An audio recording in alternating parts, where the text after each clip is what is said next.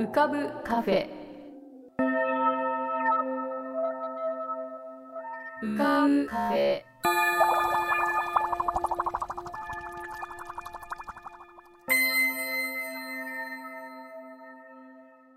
2023年12月15日。こんばんは。癒しのアートラジオ浮かぶカフェシーズン9へようこそ。カフェ店主の幸代です。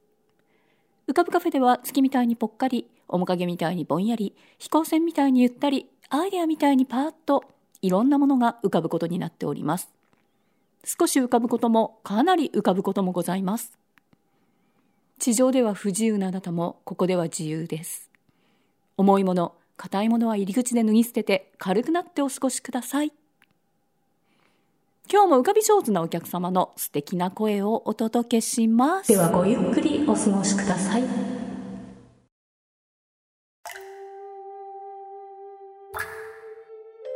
桐竹門富こと富さんのぷかぷか温泉独り言。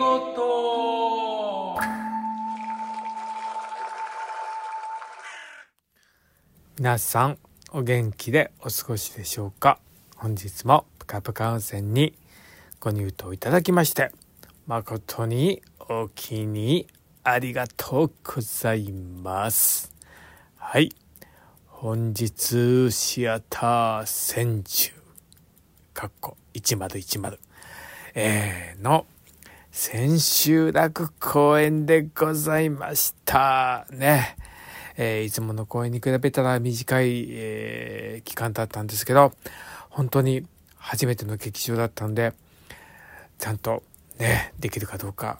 不安でしたが、今日ね、千秋楽を迎えることができて、本当に、えー、安心しております。そして、この場をお借りいたしまして、たくさんのご来場、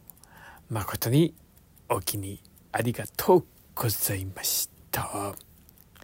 はいねえ北千住ねえ本当にまあ前回も言ったと思うんですけどあの本当にこんなに都会なんだってちょっとびっくりしたのとあの劇場自体はま丸いに入ってるんですけどその周りにもですね本当にねあの商店街がねあのたくさんあるんですよ。で路地の多い町ですね。ちょっとこう間に入ると路地があってあのそこにこうひそやかにお店をやってるとかっていうとこもたくさんありますしなんかこう散歩するだけでとってもあの楽しくなる街でした。で今回はまああの学生向けの監修教室と本公演との2本立てだったんですけどまああの1部と2部と3部とあって、えーと、その間が結構あったので、まあ、前回も言いましたようにこうね普段は外食とかほとんどできないのでランチタイムライフをね楽しませていただきました。あの市場があるから、うん、あのお魚がすんごい充実してるんですよね。お魚安い安いですと思いますよ。うん、あのインスタにも載せましたけどお昼でうな丼と刺身定食がついて1,700円ですよ。ね、うなぎも結構ねでかでかいんですよ。で街歩いてたら結構うなぎ屋さんがあってあこっちはうなぎが結構人気なのかなとか思いながらあのな のかなと思いました。はい、であの今回「まあ、青い御前」というね初めての役を使わせていただいたんですけど、まあ、前回も言いましたように本当に動きの少ない役で、まあ、苦労をしたんですけどあのー、どう言ったらいいのかな。あのー今日はねうんまあ今までずっと抑えて使ってたのでまあ千秋楽はねあのブレイクじゃないですけど結構みんな違うふりをやったりとかしたりするのがもう恒例なので、まあ、青い御前はさすがにそういうことはできできないのでなるべくちょっとこう今まで抑えてる分をもうちょっとこうあの開放的にするというか動かしてみました。まあお客さんにえー、分かるか分からないかの微妙な方の動きなんですけどでもそんな風になんかこうあの冒険するのが結構本当に楽しいなと思えた公演でございました。はい、であのー、通勤時間にえっとなるべくまあ本を読むようにしてるんですけど今回で、ね、あのあんまり本がなくてですねなんか途中でまで読んでて止まってた本とかが結構あったんでそれをね改めて読み返しました。前にもご紹介しましたけど「目に見えない白鳥さんとアートを見に行く」これ本当に3分の2ぐらいまで見ててでちょっとあのなんか都合があって見れなくなっちゃって読めあ見れないじゃない読めなくなっちゃって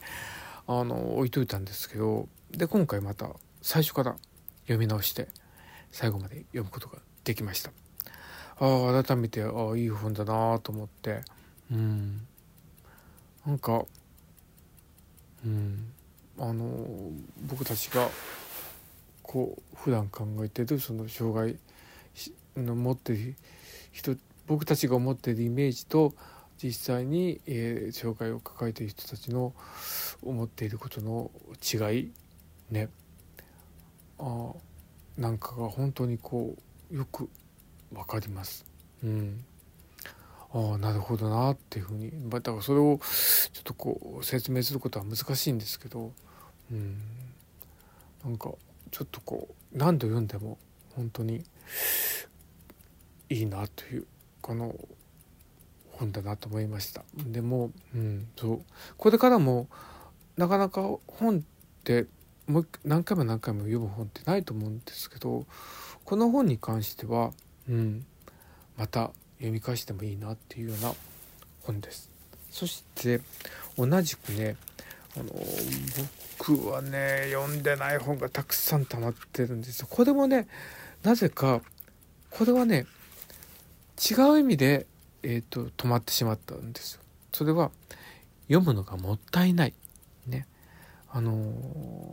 ー、最後まで行くのがなんかなんか悲しいというか読んでしまうのがちょっとこう辛い辛いっていうだからそのあこの世界が終わってしまうみたいなのが嫌な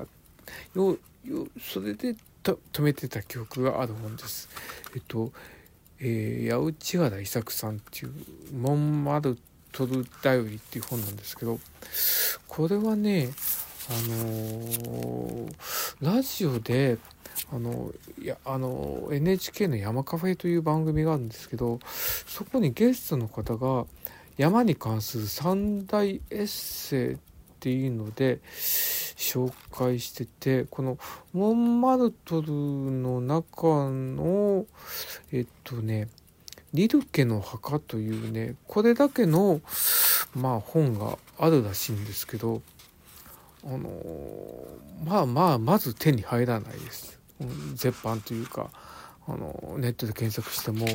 もうほとんどない本なんですけどでも僕はたまたまそのリルケの墓の本は見つからなくてリルケの墓が入ってる本ということで探したらこのモンマルトルをにたどり着けました。であのまあエッセイなんですけどこの今日もね今ねページめくってますけど最初がね1954年から始まるんですよ。僕もまだ生まれてないね年のことでそのパリの生活とかね旅行とかしながらのね芸術に触れていくエッセイなんですけどまあほとんどが、まあ、ジャコメッティとの交流が有名な人なんですけどでもねうん、これこれを最初の文はあの友人に向けての手紙でほとんど綴られるんですけど本当に文章うまいです。うん、なんか読みやすいというか、うん。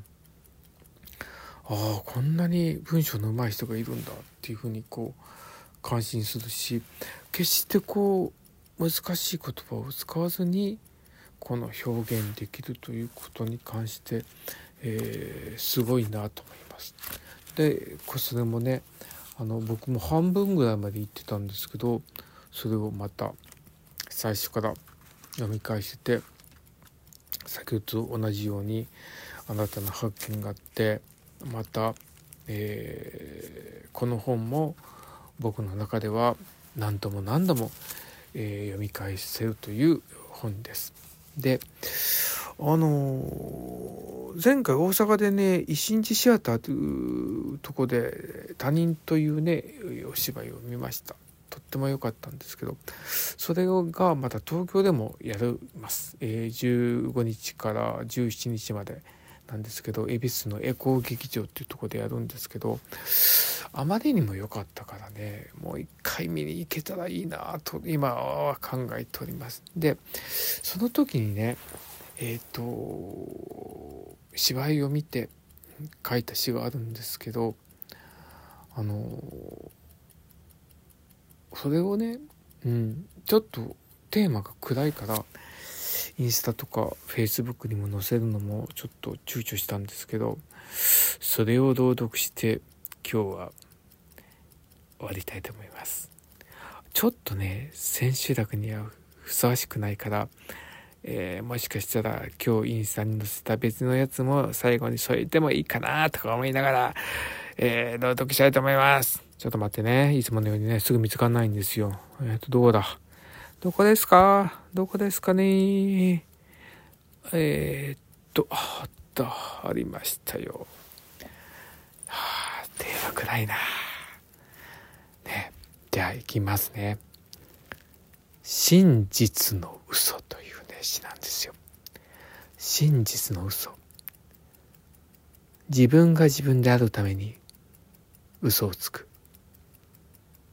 嘘だけど生きていくために必要な嘘だから嘘なのに嘘じゃない自分にとって真実の嘘嘘は重ねれば重ねるほど真実っぽくなる嘘が嘘か。だんだんわからなくなって麻痺したみたい。真実になり変わっていく。嘘なのにね。真実の嘘と名付けた嘘は自分が名付けた嘘だから他人にはわからないと思っていた。だけど嘘は嘘なんだ。信じてくれている顔がまともに見れない。その瞳に嘘の自分が映るから。いつまで嘘をつくつもり？死ぬまで嘘をつくつもり？嘘だらけの中の真実の嘘は本当の真実になってしまったらもう戻れなくなってしまう。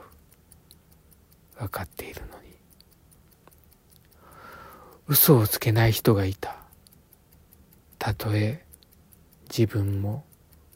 他人も傷ついても嘘をつけない人がいた。あなたが眩しい。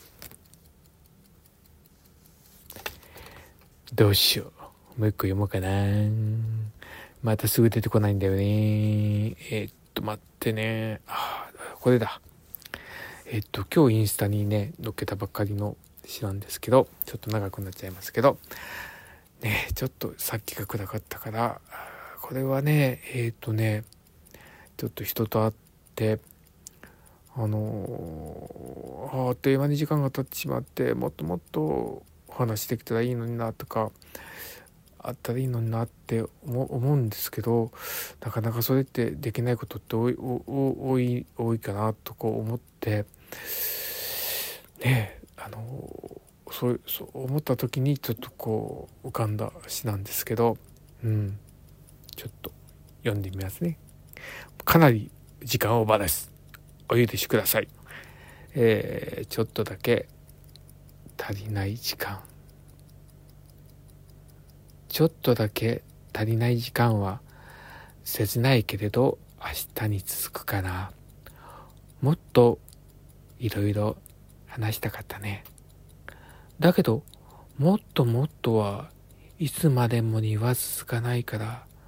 もっとは明日や未来に置いといて今を一番大切にして時間をもっとにつなげていけたらと思う。今日の終わりはいつだろう？12時を回ったら明日に変わるのかな？ねえ同じ時間同じ思いが交差するのは決まっていないよね。あなた君お前あいつみんなそれぞれに過ごす時よ。こたつに足を突っ込んで時に足が触れ合うみたいにくすっと笑って過ごせたらいいね。いいいい。ねえ。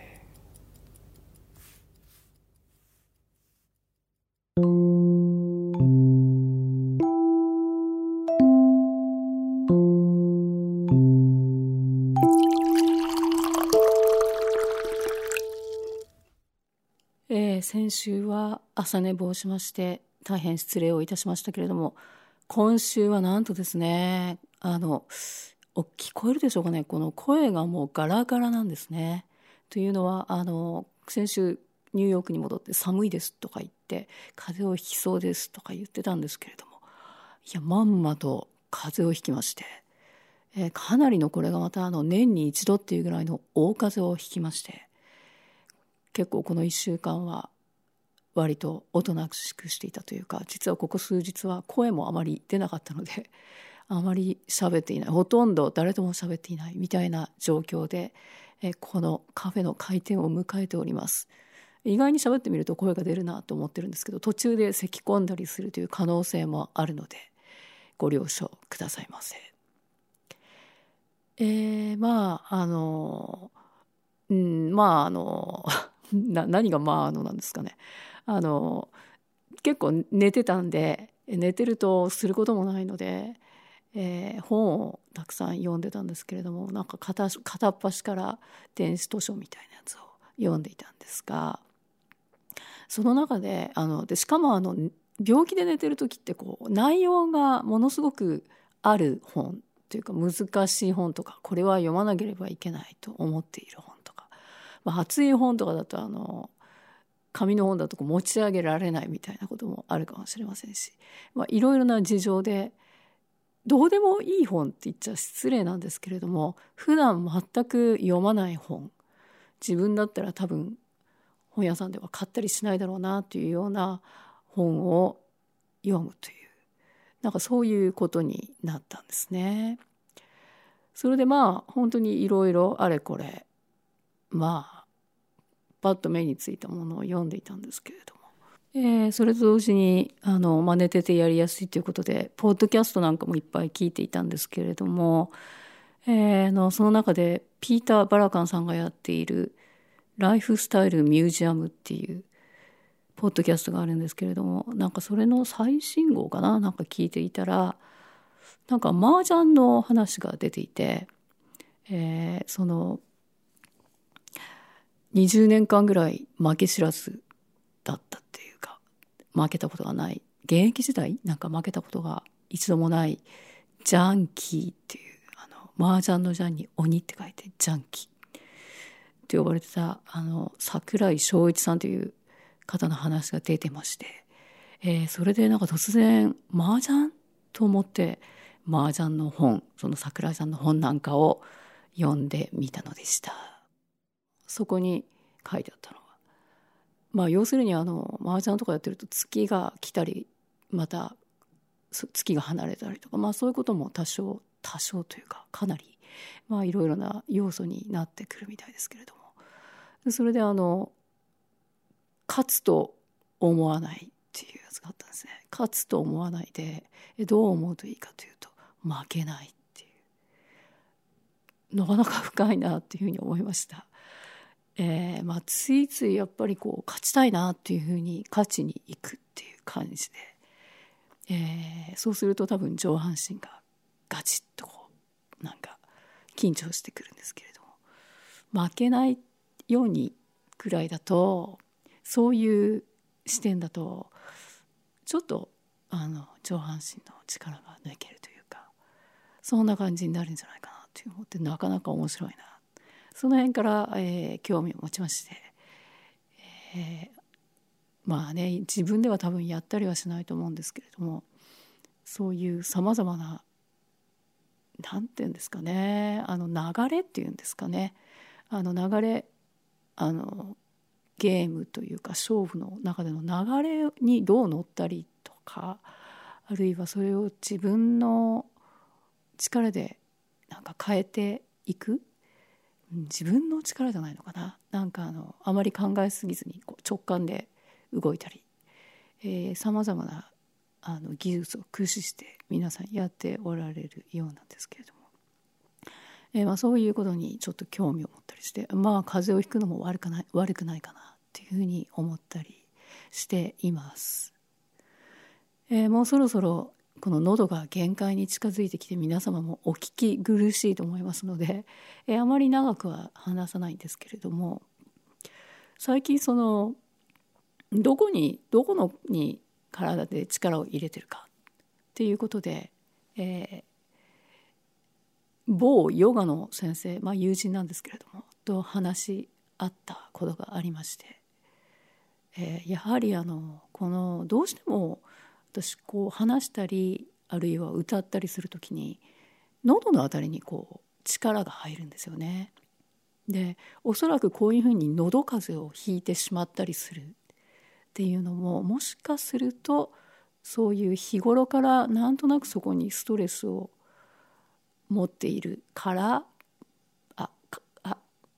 ちょっと咳がきました。すいません。ちょっと咳しますね。すいません。ちょっと待ってくださいね。はい復活しました、えー、要するに喉にストレスを常に持って生きているからというか話したり生活しているから一番そこにストレスのたまりやすいところに風邪の菌がこう攻撃してくるんじゃないかなっていう。そうなんですよね。大体あの風邪をひく時に一番最初にこうまあみんなそうかな。まあでも鼻っていうか喉とかですね。この辺が弱いんですよね。え意外にあの頭痛とかそういうの少ないんですけれども。えー、っとなのでえこうもしかしたらそういうところが根本的に何か問題があるんじゃないかなっていうふうにそのヨガの先生と話をしておりまして、えー、まあ確かにずっと喉だとか肩だとか首だとかその辺に力を入れて生きているような気がするんですよね。まあ、この浮かぶカフェ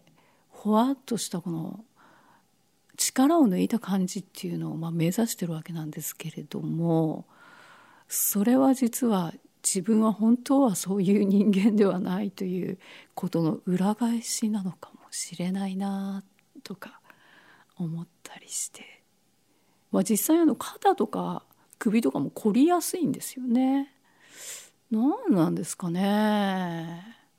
そんなに忙しいわけでもないしそんなに大変なことをやってるわけでもないんですけれどもそれでですねそのヨガの達人との、えー、まあ、短い、えー、会話だったんですけれどもその中で、えー、教えていただいたのは「丹田を鍛えなさい」というふうに言われました。丹田ねっていう感じですね。えー、こう昔話したことあったかな私昔あの居合道っていうのをやってたことがあるんですね。なのでこの居合道とかやってた時も多分居合の先生が丹田に力を入れてとか言ってたような気がするんですけどももう全く聞き